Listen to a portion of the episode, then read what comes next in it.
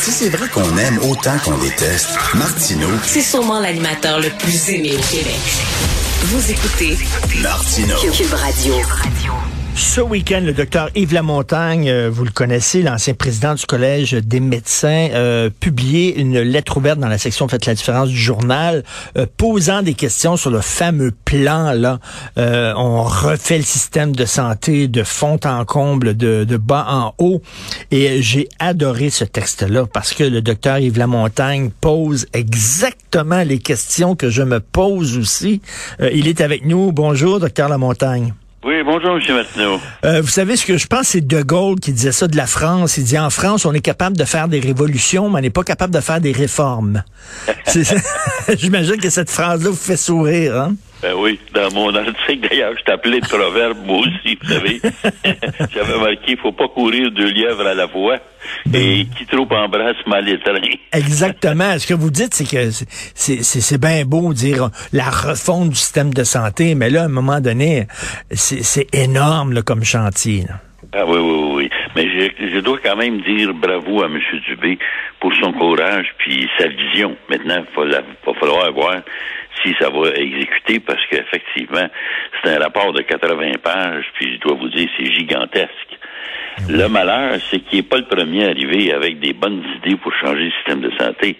Je pensais à ça hier, puis je me suis dit, j'ai passé euh, sept ministres de la Santé, moi, pendant ma carrière. Puis à chacune des élections, ce qui, ce qui est ma première question, finalement, ils arrivaient toujours avec des beaux plans. hein. On va régler l'urgence, il n'y aurait plus personne qui va attendre à l'urgence. Il va, chacun va avoir son médecin de famille, puis tout ça. Puis une fois les élections passées, il n'y a rien qui se passait. Tu sais, ça fait 30 ans que plus ça change, plus c'est pareil. Puis là, je sais pas si c'est à cause de l'âge, mais je suis un peu moins optimiste que j'étais avant. Chat échaudé croit le, craint l'eau Ouais. froide. hein, C'est ça. C'est on- ça. Puis des fois, vous savez, on est mieux de commencer avec des petites affaires puis de les réussir que de partir avec une grosse patente. Mm. Puis qu'évidemment, on tire à gauche, à droite, puis ça avance pas beaucoup. Ben, c'est ça, là, vous posez les questions, là, vous posez les questions, puis c'est des- d'excellentes questions. Par exemple, quand est-ce qu'on va avoir un dossier médical informatisé? Vous écrivez, ça fait 20 Ben ans oui. qu'on en parle, on n'est pas capable là, de, d'arriver à ça. Pourtant, il y a des pays qui sont capables d'informatiser leurs Ben dossiers médicaux. fait, 100 des dossiers sont électroniques. Ça doit pas être si compliqué. Vous savez, le malheur qu'on a eu au Québec, parce que moi j'étais là dans ce temps-là, c'est que le gouvernement euh, de Mme Marois, à l'époque, voulait faire un dossier médical informatisé, mais québécois. Et puis là, je veux dire, ils ont, ils ont mis ça dans les mains de la SOGEC. Alors que moi, j'avais dit à Mme Marois, Mme Marois, à McGill, ils ont acheté un programme américain, puis ils l'ont adapté là. Pourquoi vous achetez pas le programme américain? On va le traduire en français. Ah non, il fallait que ce soit québécois. Fait que là, il fallait le faire, il fallait le faire au complet, plutôt que prendre un système qui, qui- qui est existant, puis qui est performant. On en fait un à partir de rien. Ça, c'est du, ça, c'est du nationalisme mal placé, ça, quand même, Ben, docteur Lamontagne. Puis à un moment donné, ben écoutez, je pense qu'on était rendu à 52 millions quand ils ont décidé d'arrêter ça parce que ça marchait pas. Alors, Là, Ah, c'est- depuis ce temps-là, le problème qu'ils vont avoir, c'est que chacun, un peu à gauche, à droite, s'est dit, ben comme ça avance pas, on va s'en faire un, nous autres.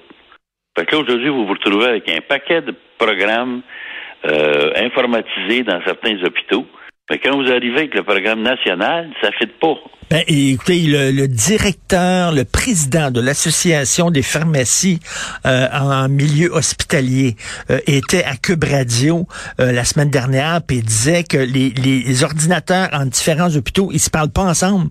Ils peuvent Ben pas se connecter ensemble parce qu'ils ont pas le même logiciel, ils ont pas le même système. Fait qu'imaginez comment est-ce qu'ils vont arranger ça, là?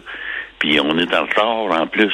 Alors ça, c'est un, c'est un exemple où c'était difficile, puis depuis les années, ça n'a pas bougé. Fait que on a encore le même problème avec le dossier informatisé. Et autre question que vous posez, Oui. quand est-ce que vous allez pouvoir diminuer la bureaucratie? On l'a vu, Ah, ça, il y a, il y a six nouveaux sous-ministres qui ont été euh, nommés au cours des quatre dernières années. Ils sont rendus à 16 sous-ministres dans le système de santé. C'est effrayant, c'est effrayant. C'est sûr que moi, j'ai toujours eu un bug face à la bureaucratie. Puis quand je compare la population du Québec euh, avec euh, la population de la Suède, on a 8 millions, un peu plus de 8 millions ici, ils ont 9,4 millions en Suède. Puis nous autres, on a à peu près 30 000 employés au total, puis eux autres, il y en a trois fois moins. C'est où les Suédois ont rien compris, ou nous autres, on n'a rien compris. Alors, ça, ça c'est un peu le, le, le problème. C'est, moi, j'appelle ça le dinosaure. C'est gros, gros, gros. Puis, à cause de tout ça, si vous voulez, quand vous regardez ça, à cause du manque d'initiative puis de leadership, ben, ça déteint sur la vie économique. Hein? Il y a une diminution de la productivité dans le milieu de la santé. Il y a un cloisonnement des tâches. Le, le personnel supplémentaire, Dieu sait qu'on connaît ça, hein? L'incapacité de licencier un employé qui est improductif. Puis la- les promotions selon l'ancienneté sans tenir compte des habiletés de- du travailleur. C'est une méchante tâche de bras à faire par le gouvernement, ça. Là, avant, avant, on disait ça avant, mais là, on n'a plus le droit de dire ça, mais trop de chefs passés d'Indiens. Là, on peut pas dire ça. C'est épouvantable, mais c'est vrai. trop, trop de chefs passés de cow-boy, on va dire, mettons, là. On se fera pas poursuivre. C'est ça qui est un peu vrai. Puis comment est-ce qu'on diminue ça? Je me souviens, il me semble qu'à l'époque, là, de, quand M. Charest était premier ministre, il avait dit on va diminuer de 50 000 les fonctionnaires qu'on n'a jamais entendu parler. Ben, même la CAQ avait dit ça aussi. là. Va La CAQ avait hein? dit... euh, puis euh, finalement, non, ça n'a jamais été... Au, il n'y a jamais eu autant de fonctionnaires. C'est rendu Oui. que la tête en haut, la machine est tellement grosse, docteur La Montagne, la tête, c'est pas ce qui se passe sur le plancher. On l'a vu pendant la pandémie. Euh, les, les, les préposés des CHSLD passaient d'un CHSLD à l'autre, puis en haut, on dit non, non, non, c'est pas vrai que ça se passe de même. Puis sur le terrain, on dit ben oui, ça se passe comme ça. Mais le Oui, message se rendait pas en haut. Oui, oui, tout à fait. L'autre élément, je vous dirais finalement, euh, qui était abordé, euh, puis dont le ministre a parlé, c'est des partenariats privés-publics. Oui. Ça, c'est là, il y a comme une, deux attitudes. Hein? Il y a du monde qui croit que quand vous touchez au privé, ben au privé, c'est tous des voleurs. Alors qu'en fait, le privé pourrait aider. Et des partenariats privés-publics qui marchent, il y en a. Entre autres, des, des foyers pour des personnes âgées qui sont ce qu'ils appellent des privés conventionnés. C'est-à-dire que ça appartient à des privés, mais ils sont obligés de suivre les mêmes règles que celui qui est, qui est étatisé. Dans le sens, si vous voulez, des règlements, le syndicat, toute l'affaire. Puis quand vous regardez la COVID, c'est sûr qu'il y a des centres qui ont été très contaminés. Je pense à Iron, entre autres. Mais c'est des pas- privés privés. hein. Voilà, vous l'avez tout à fait. Oui. Alors que des privés conventionnés, on n'a jamais entendu parler pendant ce temps-là. C'est très bien tenu, ça. Alors, vous voyez, je pense que c'est un bon exemple de partenariat privé-public qu'on peut contrôler au niveau de l'État, je veux bien. Mais euh, l'argent qui est là-dedans, le parent, pendant- c'est sûr qu'il y a des gens qui font de l'argent avec ça parce que le building leur appartient, etc. Mais pendant ce temps-là, c'est pas pris dans l'argent de nos poches. Hmm. C'est- C'est d'autres privés, si vous qui investissent dans ça. Et-.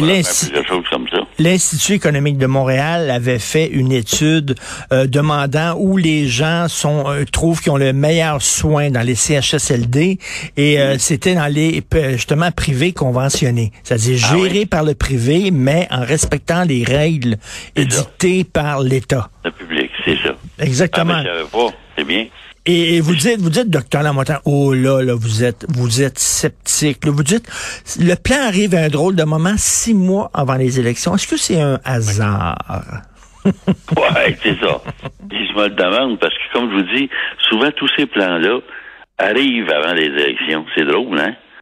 Puis, eff- effectivement, puis là, il y a une somme d'argent encore aussi importante qui est là, là. C'est, c'est gros, là, là, au niveau financier, ce qui est là-dedans. Mais là, une fois les élections passées, est-ce que ça va changer quelque chose? Moi, c'est ma grande question. Ben oui. Et c'est- évidemment, on va le voir après, après les, les élections, mais euh, C'est parce que là, là, ils nous font promettre, là, je me souviens, moi, Babe Ruth, là, le, le fameux joueur de baseball, là, vous Oui, avez déjà vu la photo, il arrive, il arrive au marbre, puis il pointe, là, il pointe dans le fond, là, puis il dit, je vais envoyer la balle là. Mais il l'a envoyé là, mais quand tu pointes, là, t'es mieux de l'envoyer où t'as pointé, parce que t'as l'air fou, là. Oui, c'est sûr. c'est sûr, c'est comme ça. Je vous dirais, j'ai deux autres points face à ça. Le Ah premier, oui. c'est que euh, euh, moi, je crois beaucoup aussi à la télémédecine. Surtout dans les régions éloignées, quand les gens peuvent difficilement se déplacer. Et là-dessus, vous voyez le retard encore qu'on a pris. La télémédecine, je pense que c'est dans les années 80 à peu près, euh, ça avait été parti à l'Université Laval à Québec par un pédiatre qui avait organisé un excellent système de consultation à distance avec le Grand Nord puis tout ça. Ça marchait très bien. Ben, il est obligé d'arrêter parce que le ministère a finalement décidé de ne pas mettre d'argent là-dedans. Ah, ouais. Alors, vous voyez, c'est une autre façon où on pouvait sauver de l'argent. On pouvait sauver du transport pour les gens qui sont au bout du monde. Et euh, il- ça, ça a foiré.